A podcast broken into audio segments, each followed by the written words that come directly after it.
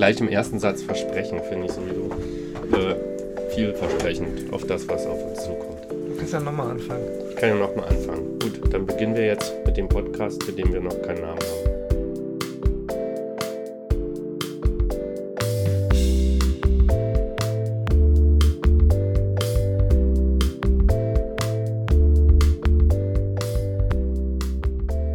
Ich glaube, es macht Sinn, für die Leute, die uns hier hören, erstmal uns ein bisschen vorzustellen, was machen wir, was treibt uns um, was sind unsere Branchen, mit denen wir uns beschäftigen, damit die Leute wissen, wie hoch der Identifikationsgrad sein kann, wenn sie, wenn sie uns hier zuhören wollen. Und deshalb würde ich dich jetzt mal fragen, was machst du beruflich? Also ich bin beruflich Teamlead ich war lange Zeit Softwareentwickler, ganz klassisch Webentwicklung, meistens Backend und habe dann in meinem vorletzten Job so langsam angefangen, mal ein bisschen Verantwortung für Teams zu übernehmen und merkte, wie viel Spaß mir das macht und eigentlich, dass mir das mehr Spaß macht, als Code zu schreiben. Code zu schreiben ist trotzdem noch cool, aber ich merkte auch so langsam, dass es einfach bessere Leute gibt, die, die besser Code schreiben können aber dass diese Leute nicht unbedingt das Interesse daran haben, Teams zu leiten.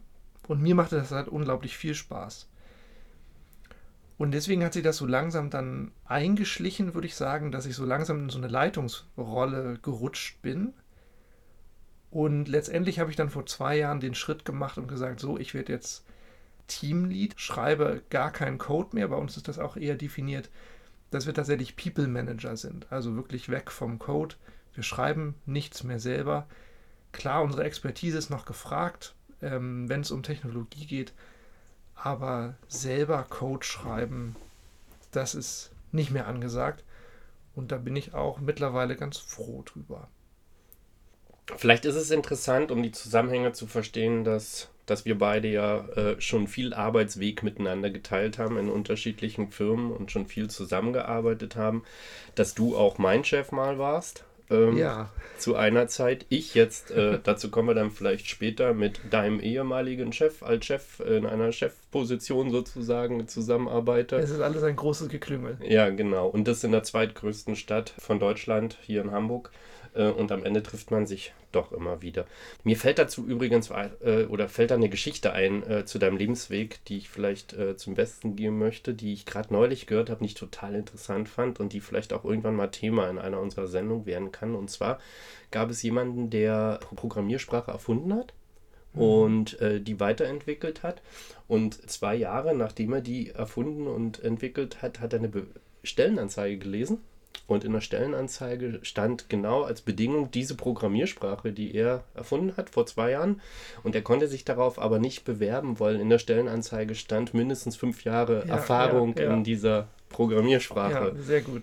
Und das ist halt so typisch für den Markt heute, ne? Diese aufgeblasenen äh, Stellenanzeigen, wo unglaublich viel Expertise einfach aufgelistet ist. Und das würde ich gern auch zu einem Thema einer unserer Sendungen machen diese, dieses Ausschreiben von Stellen im Zusammenhang der IT-Abteilung und der Personalabteilung in solchen Unternehmen. Aber wir biegen schon wieder ab, was wir Ja, aber großartiges Thema. Das nehmen wir auf jeden Fall mit auf die Liste. Genau. Um jetzt stell du dich doch mal vor. Genau, um meine Richtung zu erklären, ich möchte gern für diese Sendung aus der Sportecke kommen, weil wir ähm, gesagt haben, es macht jetzt nicht Sinn, zwei IT-Teamleads hier hinzusetzen, sondern wir wollen erklären, wie der Zusammenhang, egal in welcher Branche äh, oder welche Dinge bei der Führung in Unternehmen, egal in welcher Branche oder egal in welchem Fachbereich gleich sind und welchen Nutzen man daraus ziehen kann, wenn man zum Beispiel den Sport betrachtet und das Entwickeln von Hochleistungswillen bei äh, Sportlern und Elitesportlern. Und deshalb komme ich heute aus der Sportecke. Ich bin oder fechte seit keine Ahnung, seit 40 Jahren, glaube ich. Und bin natürlich auch relativ früh in die Trainer- oder Übungsleiterrolle reingerutscht. Bin jetzt mittlerweile C-Trainer für den Bereich Leistungssport vom Deutschen Olympischen Sportbund und werde gerade zum Vizepräsidentenamt des Hamburger Fechtverbandes berufen und beschäftige mich viel mit Leading und Führung im Sportbereich und vor allen Dingen, äh, was ein ganz großes Thema bei mir ist, ist das die Entwicklung von Eigenmotivation, von intrinsischer Motivation, wie man das ja auch fachlich besser benennt. Das führt uns ja gleich zu unserem Thema, was wir uns für diese erste Sendung ausgedacht haben. Genau, richtig. Und das Thema, ich würde es mit Zielen benennen. Und deswegen würde ich dich auch direkt fragen, hast du irgendwelche Ziele dir ausgedacht? Die, was willst du mit diesem Podcast erreichen? Was ist dein Ziel? Nix. Mal gucken. Ah, okay.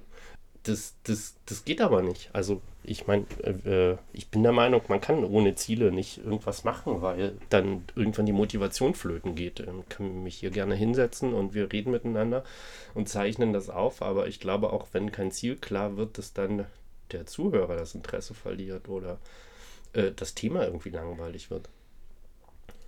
Ja, ganz, ganz sicher. Also das war jetzt natürlich ein bisschen überspitzt formuliert. Es gibt natürlich Ziele für diesen Podcast, aber vielleicht kommen wir da ganz am Ende nochmal zu. Ähm, am Anfang hast du auch schon ein bisschen was gesagt. Aber ja, das, das Thema Ziele, das ist ja in der Arbeitswelt, ich finde, das wandelt sich gerade ganz extrem durch den Einfluss von ich würde mal sagen, großen amerikanischen Firmen, gerade bei uns in der Softwarebranche, dass man eigentlich immer ein Ziel haben muss. Da gibt es ja dann so die, die, die ganz berühmte Review-Season, so am Ende des Jahres, wo man guckt, so, was hat man erreicht und sich dann Ziele setzt für das kommende Jahr. Und diese Ziele dann halt versucht, über das Jahr hinweg zu erreichen. Und das finde ich ziemlich schwierig, immer diesen Teil des Jahres, weil einmal geht es halt darum, ja, auch zu gucken, so, was, was war denn vor, ein, vor einem Jahr eigentlich das Ziel von den Mitarbeiterinnen und was ist denn daraus geworden? Und äh, ich finde, ein Jahr gerade in der Softwarebranche ist halt unglaublich lang, da passiert unglaublich viel. Und deswegen ein Jahr, äh, ein, ein, ein Ziel, was ich mir jetzt setze, ich weiß gar nicht, ob ich daran das ganze Jahr arbeiten kann, weil ich einfach gar nicht die Möglichkeit äh, dazu bekomme, weil sich irgendwie, weil die Themen sich einfach ändern, an denen ich, äh, denen ich zugewiesen bin. Und deswegen finde ich das ganz schwierig, ja, die, dieses, dieses äh, Überlegen von Zielen, die auch dann das gesamte Jahr dann eingehalten werden können. Ich glaube auch, dass die IT-Branche im Moment so schnelllebig ist und sich so schnell verändert, dass es sogar sein kann, dass innerhalb eines Jahres man das wirklich das Interesse und damit auch die innere Motivation an dem Ziel verliert, welches man sich am Anfang des Jahres gesetzt hat, weil ich glaube, dass wenn was plötzlich was Neues, Spannendes kommt, was alles umwerft, was umwirft, was bisher da gewesen ist, äh, dass man dann natürlich auch sein Ziel verändern muss, womit wir ja in dieses Thema agile Arbeitswelt kommen. Bei, beim Sport ist es, ist es einfacher. Das, das muss man sagen, weil ähm, das Ziel natürlich beim Sportler immer ist, sich zu verbessern.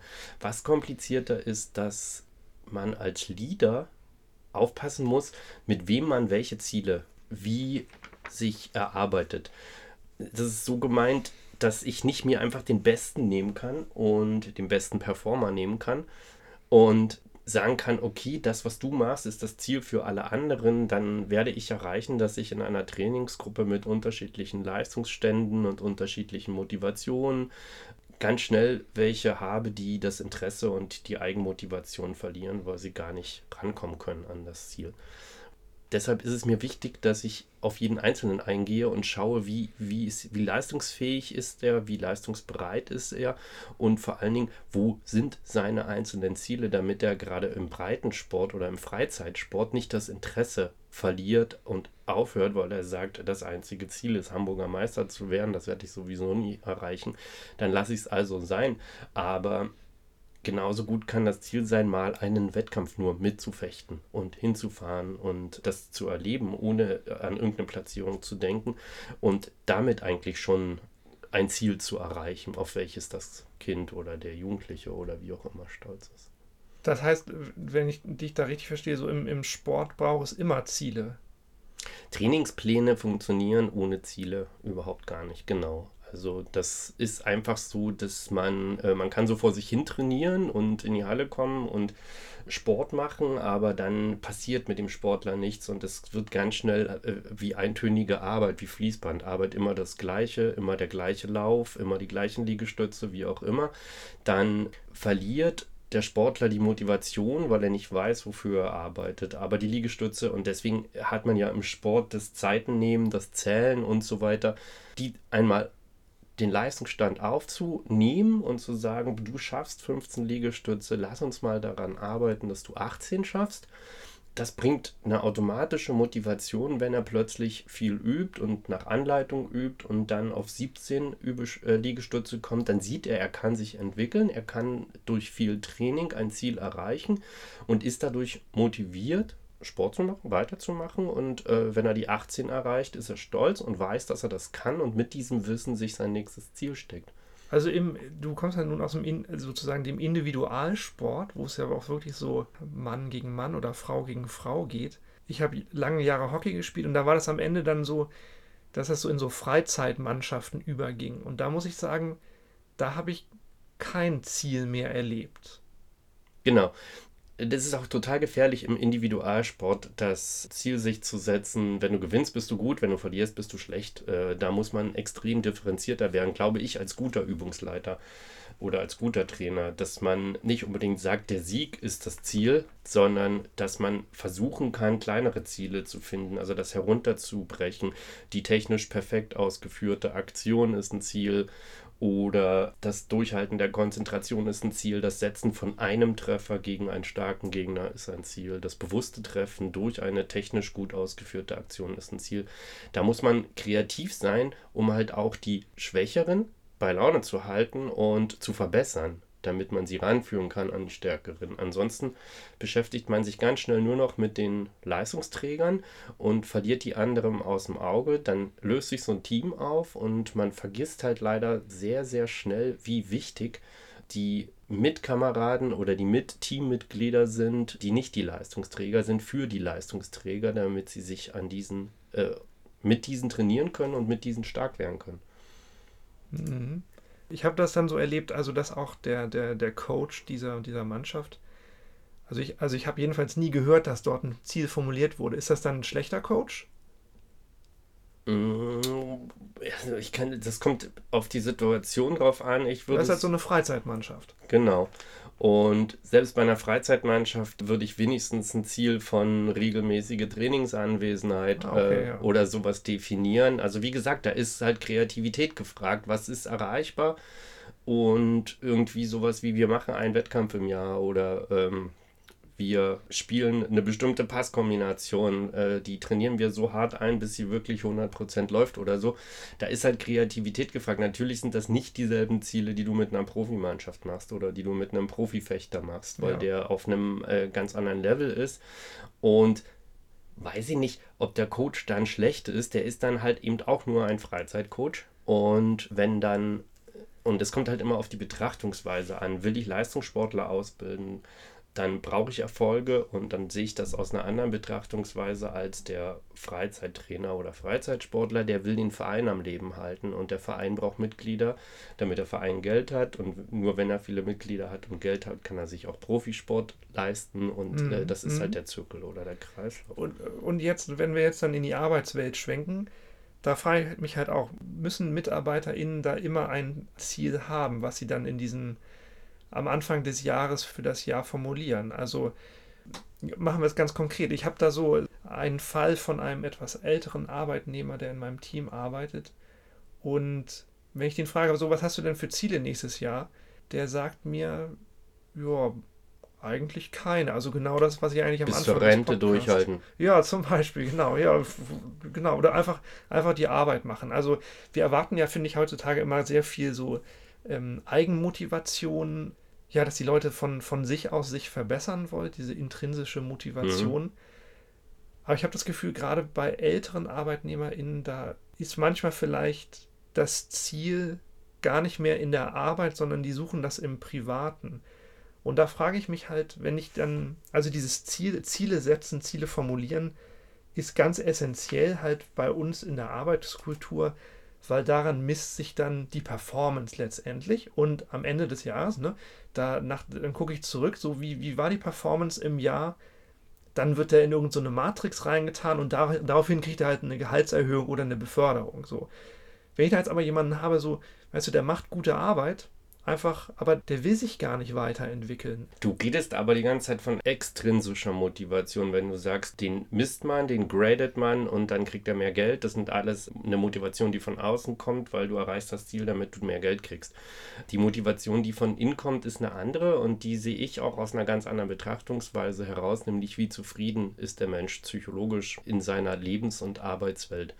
Und ich hatte gestern ein Online-Seminar mit meiner elfjährigen oder für meine elfjährige Tochter. Da ging es um Lernmethoden. Und die haben im Prinzip oder versuchen im Prinzip das, was in der Schule falsch läuft, zu berichtigen und den Kindern Methoden zum Lernen an die Hand zu geben. Und die haben was sehr Interessantes zu mir gesagt, was mich tief beeindruckt hat. Das ist, dass das Streben nach Lernen oder das Lernen wollen, dass das natürlich im Menschen verpflanzt ist. Der Mensch möchte lernen, der will mhm. das. Mhm. Während wir ja den Eindruck haben als Eltern, die Kinder haben überhaupt gar keinen Bock zu lernen, die wollen lieber was anderes machen, aber man muss dieses Wollen oder dieses natürliche Wollen erst wieder herausfordern oder überhaupt erst mal erkennen, weil es ja unterschiedliche Arten und Weisen vom Lernen gibt. Ne? Während das Kind sagt, ich möchte jetzt nicht für Mathe lernen und sich hinsetzt und irgendwas spielt, dann lernt es in diesem Moment aber ja was anderes. Es lernt aber fortwährend und genauso ist das mit diesen Mitarbeitern, die sagen, die haben kein Ziel. Das ist ja nicht ganz wahr. Man muss nur gucken, in welcher Lebenssituation sind die und man muss das, wo man denkt, die haben kein Ziel, zu einem Ziel formulieren. Und das ist ja auf jeden Fall vielleicht wirklich gute Arbeit bis zur Rente abzuliefern, ohne, wie wir das heutzutage sagen, eine Entwicklung zu machen vom normalen zum Senior-Entwickler oder sowas. Und dann das zurück zum, zum Sport dann sozusagen, wenn der Freizeitcoach sagt, so Ziel ist, alle kommen regelmäßig zum Training. Genau. Genau, mhm. genauso sehe ich das. Dass das Ziel ist, fürs Team da zu sein, zum Beispiel, könnte man so einem Entwickler sagen. Das Ziel ist, dann weiß ich nicht, muss man sich die Arbeit angucken, dass du wenigstens drei Apps selbstständig fertig machst. Oder das Ziel ist, dass du dir einen von den jüngeren Programmierern nimmst und mindestens 50 Pair-Programming-Lessons mit denen zusammen machst und mit ins Boot holst, weil ich traue dir das zu, weil du schon so viel Erfahrung hast, dass du da jemanden helfen kannst und dich einbringen kannst ins Team. Und dann setzt du denen nicht diesen Druck aus, er muss jetzt irgendwas reißen und er muss jetzt mhm. irgendwie für die Firma Geld verdienen oder sonst was, sondern du lässt ihm in seinem, ich will da bleiben, wo ich bin und gibst ihm trotzdem noch eine Motivation, weil du sagst, ey, du bist wichtig fürs Team, du hast hier eine Rolle.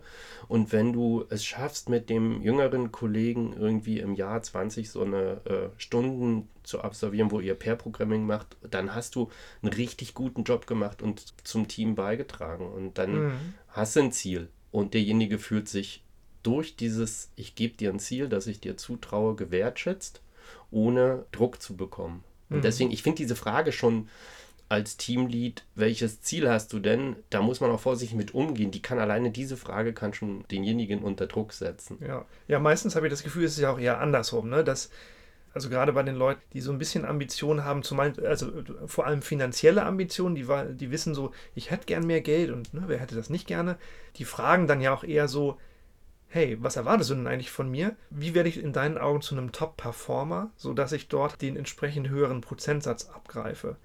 Und ich glaube, das ist eine ganz wichtige Sache, da sollte sich jeder Teamlead, bevor er in diese Situation kommt, mal ähm, Gedanken drüber machen, so was ist, was macht denn eigentlich einen Top-Performer? Für jeden einzelnen seiner Mitarbeiterinnen aus, um diese Frage halt beantworten können. Weil wenn einen die kalt erwischt, ist das, glaube ich, ist das doof, da kann ich aus eigener Erfahrung reden, dann äh, hm, muss man da eine Antwort geben, die man, die man nicht hat, an die sich der Mitarbeiter dann auch irgendwie na, ja, nach, danach irgendwie richten will, damit er halt sein, sein Jahr entsprechend gestalten hm. kann.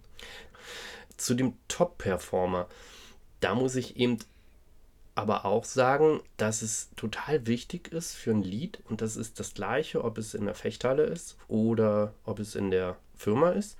Dieses Top-Performing wirklich sich gut zu überlegen, wie man das definiert. Wenn ich in die Fechthalle gehe, dann gibt es drei, vier Athleten, die jedes Gefecht gewinnen und die dann immer unter sich den Sieg ausmachen und der ganze Rest, sagen wir mal so eine Gruppe von 15, 20 Leuten, wird immer dahinter stehen. Und jetzt sind die drei die Top-Performer, weil die jedes Gefecht gewinnen und bei jedem Turnier gute Ergebnisse abliefern. Auf die kann man sich verlassen, dass die in die Endrunde oder ins Finale kommen und dass die eine Medaille mit nach Hause bringen. Und das ist so und das wird sich auch, wenn sich das dann so einmal herauskristallisiert hat, nach drei, vier Jahren auch nicht mehr doll ändern. Manchmal kriegt jemand noch einen Schwung, gerade bei Kindern wenn die eine körperliche Entwicklung durchmachen, aber im Prinzip sind das dann die Top-Performer.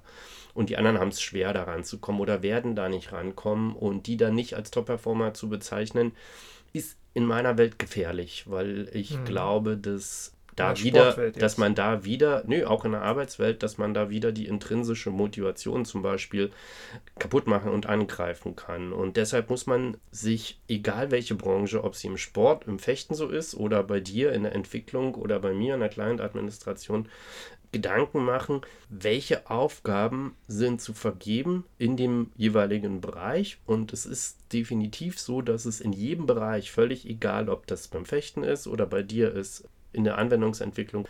Es gibt immer Aufgaben, weiß ich nicht, ob du mir das bestätigen kannst, die ungern gemacht werden. Ja, genau. Klar. Und das ist mein Ansatz dabei, zu sagen, finde die Aufgaben, die ungern gemacht werden, vor allen Dingen von den Top-Performern ungern gemacht werden mhm. und kreiere daraus Aufgaben für die Leute, die man eigentlich nicht als Top-Performer bezeichnen würde. Im Fechten wäre zum Beispiel die ungeliebte Aufgabe, du musst Obmann sein, Kampfrichter für das Gefecht. Oder die Aufgabe, du gehst mit den fünf ganz Kleinen in die Ecke und übst mit denen Fechtschritte. Das würde so ein Top-Performer nie machen, weil er natürlich performen will und auf der Fechtbahn mhm. stehen will und zeigen will, wie geil er fechten kann. Und genau solche Aufgaben gibt es bei mir aber auch im IT-Team, wo ich sage, der nicht Top-Performer, der High-End-Administrator, der auf dem Windows-Server mit der PowerShell jede einzelne äh, Abfragen machen kann auf den Servern, der überall zugreifen kann, Veränderungen machen kann und so weiter, der macht ungern Tagesgeschäft zum Beispiel und geht ans Servicetelefon und äh, nimmt Telefonate an. Und also ja. habe ich jemanden, der das nicht so kann und der vielleicht in der, der PowerShell nicht so mächtig ist, ne? der sagt, mach du doch Tagesgeschäft, dann kannst du mit den Leuten reden, kannst freundlich sein, kann Tickets aufnehmen, kannst die Leute schon mal beruhigen.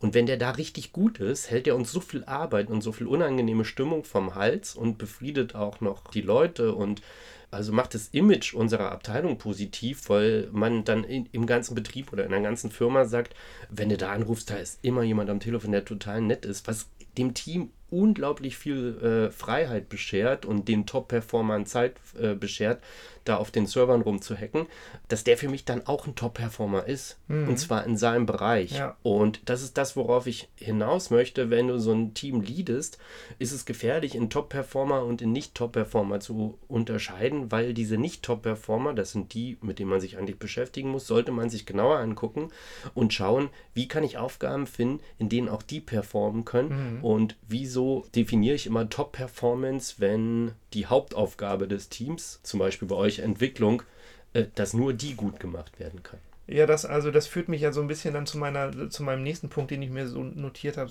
Was ist denn eigentlich die Rolle der Führungskraft dann bei der Definition von Zielen? Wenn ich dich jetzt einfach mal so halb richtig zitiere, würde ich jetzt sagen, die Aufgabe der Führungskraft ist es, dass alle im Team in ihren Möglichkeiten zu Top-Performern werden.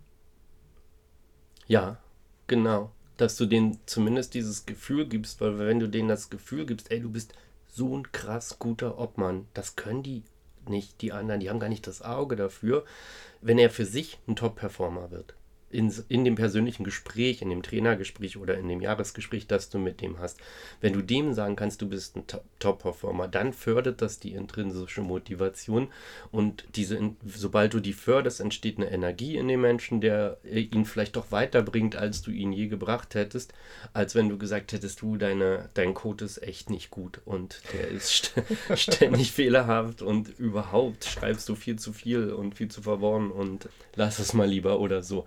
Also, weißt du, wie ich meine? Du, du kannst über diese Motivation, er ist dann ein Top-Performer im Team und gerade diese Leute leben davon, denke ich, dass man da auch mal in der Teamsitzung sagt, Leute, der hat heute den ganzen Tag oder die hat heute den ganzen Tag Tagesgeschäft gemacht mhm. und mhm. Äh, im Telefon hatten wir heute glaublich, unglaublich viele Anrufe und hat euch den Rücken freigehalten und hat das alles um euch herum organisiert, äh, damit ihr programmieren könnt.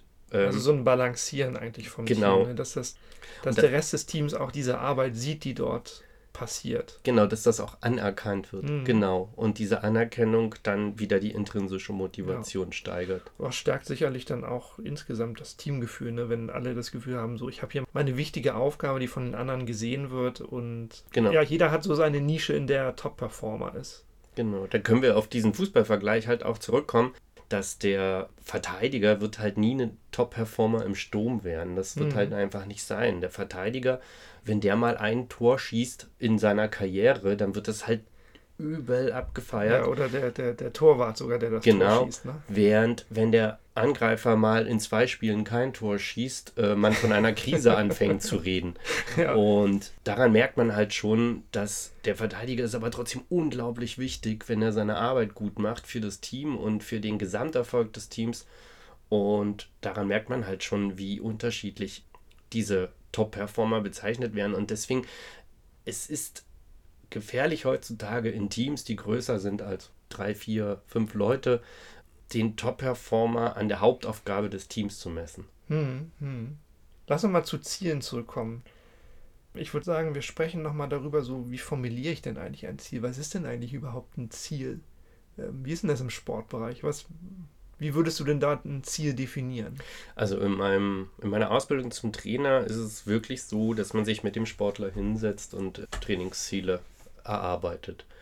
Und 18 Liegestützen jetzt, oder was? Zum Beispiel, okay. genau. Meistens sind das athletische, messbare Ziele, deswegen wird im Sport ja viel gemessen.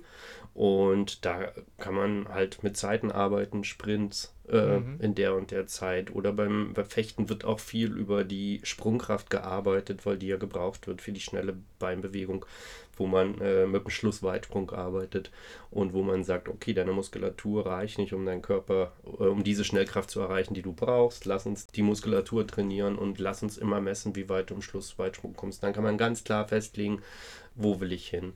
Ein anderes Ziel ist einfach nur, dass er gar nicht das messbare Ziel, sondern einfach sich vorzunehmen, bestimmte Dinge zu machen, wie zum Beispiel für einen Sportler zu sagen, dieses Jahr fährst du dreimal zum Wettkampf. Du bist auch messbar.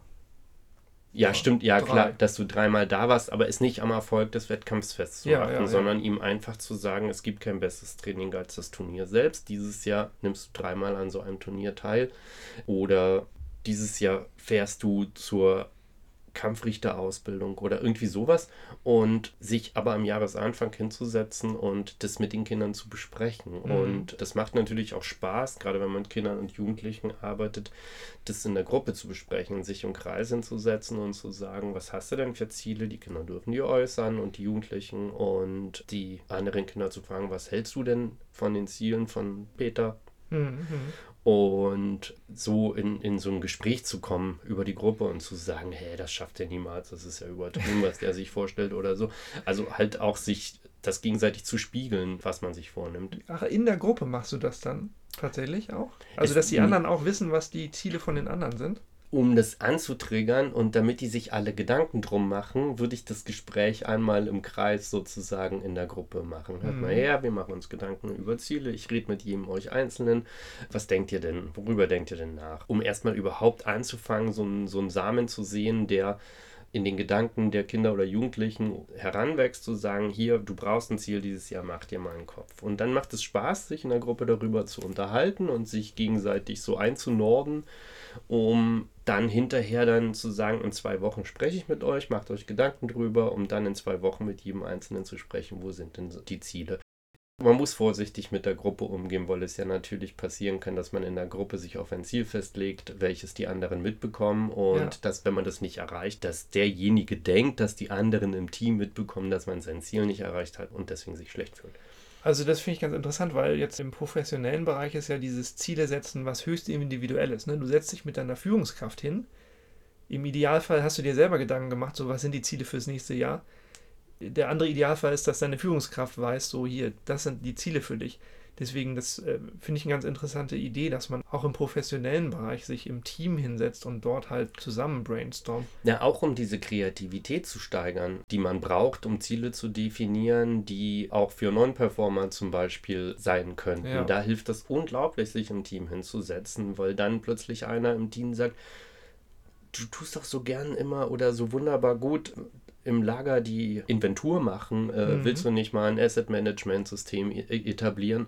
Mhm. Und schon hat derjenige aus so einer anscheinend minderwertigen Aufgabe wie Lagerhaltung eine eigentlich hochwertige Aufgabe, weil er einen Prozess organisieren kann, wo er digital abbildet, welche Geräte kommen mit Seriennummern, welche wir rausgeben, welche nicht, mit einer automatischen Unterschriftensignatur dran. Nur mal so ein Beispiel, wie aus einer anscheinend minderwertigen Aufgabe für einen Non-Performer eine hochwertige Aufgabe mhm. werden kann. Die dem ganzen Team hilft. Und ja. solche kreativen Gedanken da unterstützt das Reden in der Runde einmal miteinander, ohne dass sich jemand festlegen muss, da die entsprechenden Aufgaben zu finden mhm. oder die Ideen zu kreieren, was könnte man dann als Aufgabe und als Ziel definieren. Ja.